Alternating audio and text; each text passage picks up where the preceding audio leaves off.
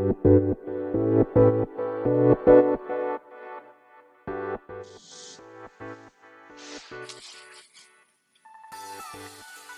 い、始まりました。本を読んでは、独り言ラジオ。私、変な髪型をしたポンコツ薬剤師こと、町田和俊でございます。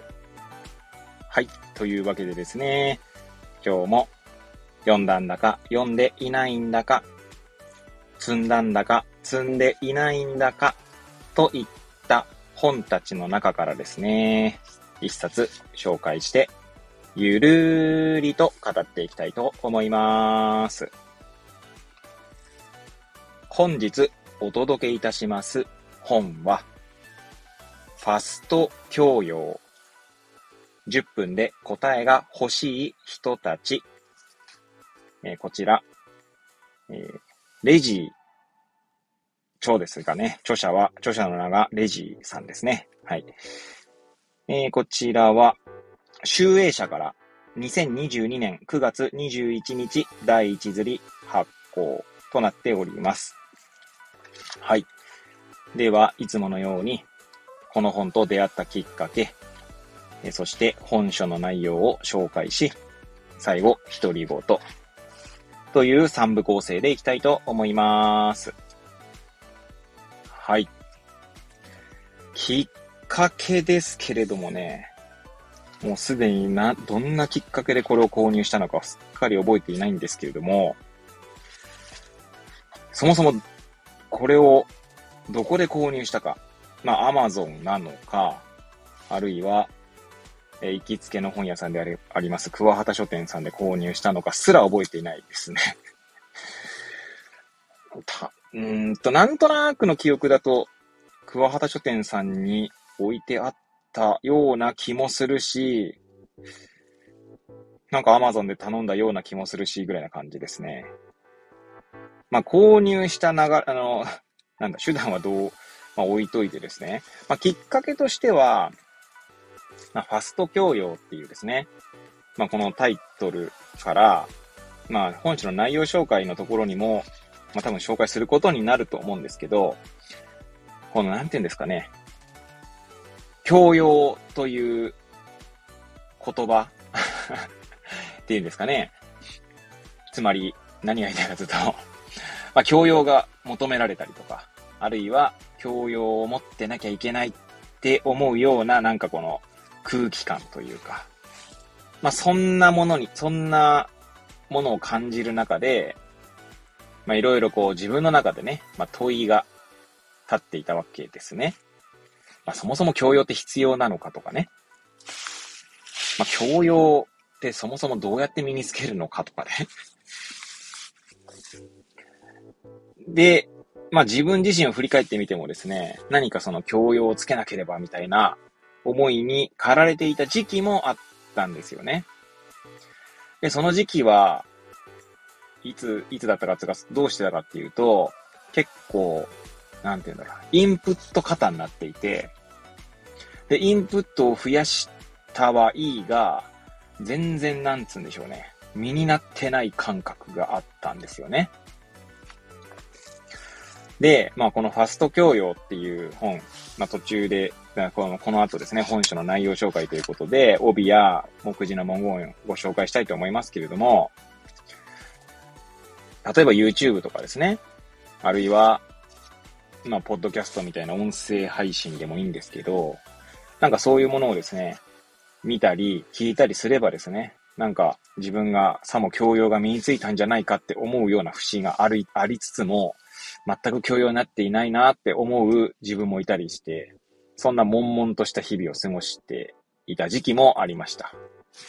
まあ今ではですね、結構情報のインプットはかなり、まあなんてうんだろう。そんなにインプットしなくていいのっていう風に言われるぐらい多分インプットの数を少なくしてますかね。数っていうか時間とかを。はい。まあ自分は今それでいいかなって思っているんですけど、はい。まあそんなきっかけがあったので、この本を手に取った次第でございます。はい。では、本書の内容紹介ですね。まず、帯の文言をご紹介しましょう。えー、帯の背表紙側はですね、目次の文言になるので、後で紹介するとして、えー、表紙側の文言を紹介したいと思います。不安を餌に、あなたに迫る教養は、霊感商法のツボと同じである。同志社大学大学院教授、内藤正則氏ですかね。正則でいいと思いますが、はい。目上の人に気に入られるために古典文学を読む。名著の内容は YouTube でチェック。お金を稼げない勉強は無駄。はい。まあ、こんな文言が書かれております。では、カバーの内側ですね。はい。に、えー、こんな文言があるので、そちらも紹介したいと思います。社交スキルアップのために古典を読み、名著の内容を YouTube でチェック。在テクや論破術をインフルエンサーから学び、自分の価値を上げろ。このような教養論がビジネスパーソンの間で広まっている。その状況を一般企業に勤めながら、ライターとして活動する著者は、ファスト教養と名付けた。稼ぐが勝ちと言い切る起業家。スキルアップを解くカリスマ著述家。他人を簡単にバカと分類するインフルエンサーなど、人々に支持されてきた言葉を分析し、社会に広まる息苦しさの正体を明らかにする。では、目次の文言ですね、紹介したいと思いますが、まずこちらのも本はですね、えー、参考文献、が、引用参考文献が241ページから始まりますので、まあ、240ページの本だと言っていいんじゃないかなと思います。はい、もちろん参考文献を含めればですね、えー、っと、参考文献が終わるのが251ページなので、まあ、251ページの本とも言えるかと思いますけれども、はい。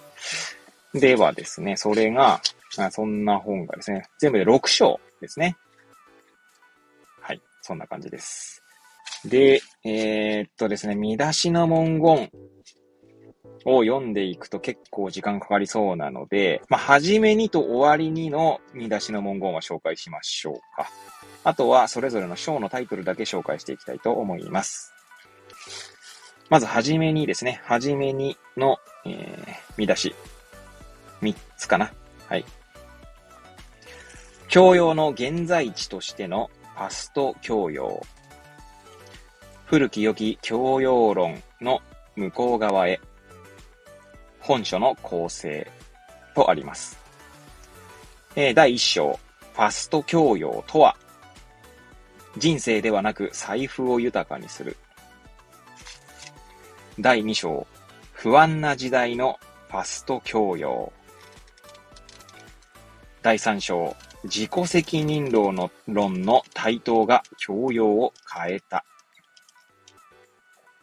第4章、成長を進行するビジネスパーソン。第5章、文化を侵食するファスト教養。第6章、ファスト教養を解読する。終わりにですね。終わりには見出しを紹介しようかと思いますので、3つまた、えー、見出しがあります。無駄なことを一緒にしようよ。先生、知ることは動揺を沈めるね。1981年生まれの新入社員に向けて。という3つですかね。はい。えー、っとですね、ちょっと見出しで面白そうだなというか気になる見出しだけ紹介しましょうか。うーんと、第1章だとですね、教養と金儲けをつなぐ、出し抜くとかですね。努力とコスパと読書とかありますね。はい。第2章では、すぐ役に立つ人間はすぐ役に立たなくなる。ほう。読書代行サービスとしての中田敦彦の YouTube 大学。うん、なるほどね。ファスト教養はオウムへの対抗策になるか。第3章だとですね、自己責任と自助とかですね。うん。あとは、すごいな。勝間和代は自分の話しかしない。すごい見出しですね。教養が差別化ツールになる。とかですね。また、ファスト教養に欠落しているもの。えー、あと、第4章ですね。ある読書会にて、ということで、あとは成長し続けなければならない。みたいな、いう見出しがありますね。あと、第5章。リベラルアーツとはお金である。おすごいですね。インフルエンサーが食い散らかすカルチャーとかありますね。うん。コスパとエンターテイメントの先に何を見出すか。ほう。なるほど。第6章ですね。おー、またなんか面白い文言がありますね。ファスト教養を除くとき、ファスト教養もまたこちらを除いているのだ。トレンドを追わない。リベラルアーツとはお金だけではない。リベラルアーツとしての雑談、思考に必要なノイズ。はい。そんな面白そうなもん、えー、見出しの文言がありますね。はい。なかなかね、面白そうな本ですね。はい。で、まあ、新書ですので、結構サクサクと読めそうなので、ま、ずっと積んであったんですけど、読もうかなと思います。はい。では最後ですね、独り言ですけれども。いやー、どうですか？皆さんはなんかこの教養とかね、そういうのつけなきゃいけないんじゃないかとか、あるいは、なんか成長しなきゃいけないんじゃないかとか、そういうふうにこう考えたりとか思ったことはありますかね？私もですね、そう言いつつですね、まあそう、全くそう思わないってほど、全く気にしてないってほどではないんですよ。っていうのもですね、まあなんだかんだ言ってそういう、なんて言うんですかね。そういう空気感ってあるじゃないですか。成長し続けなければならないとか、まあ、〇〇とはこうあるべきとかね。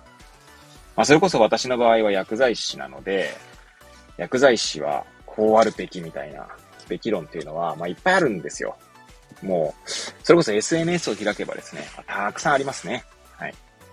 で、まあ、そういうのを目にするたびにですね、えー、そういう、なんだろう、そのべき論に、なんかこう、心を引っ張られる感覚になることはあります。そして、引っ張られつつ自分の至らなさを、なんかこう自覚して、ああ、なんて自分はダメなやつなんだなと思ったりすることはあります。まあそうは思いつつも、まああんまりそこでですね、そっちに引っ張られないようにですね、しているところもあります。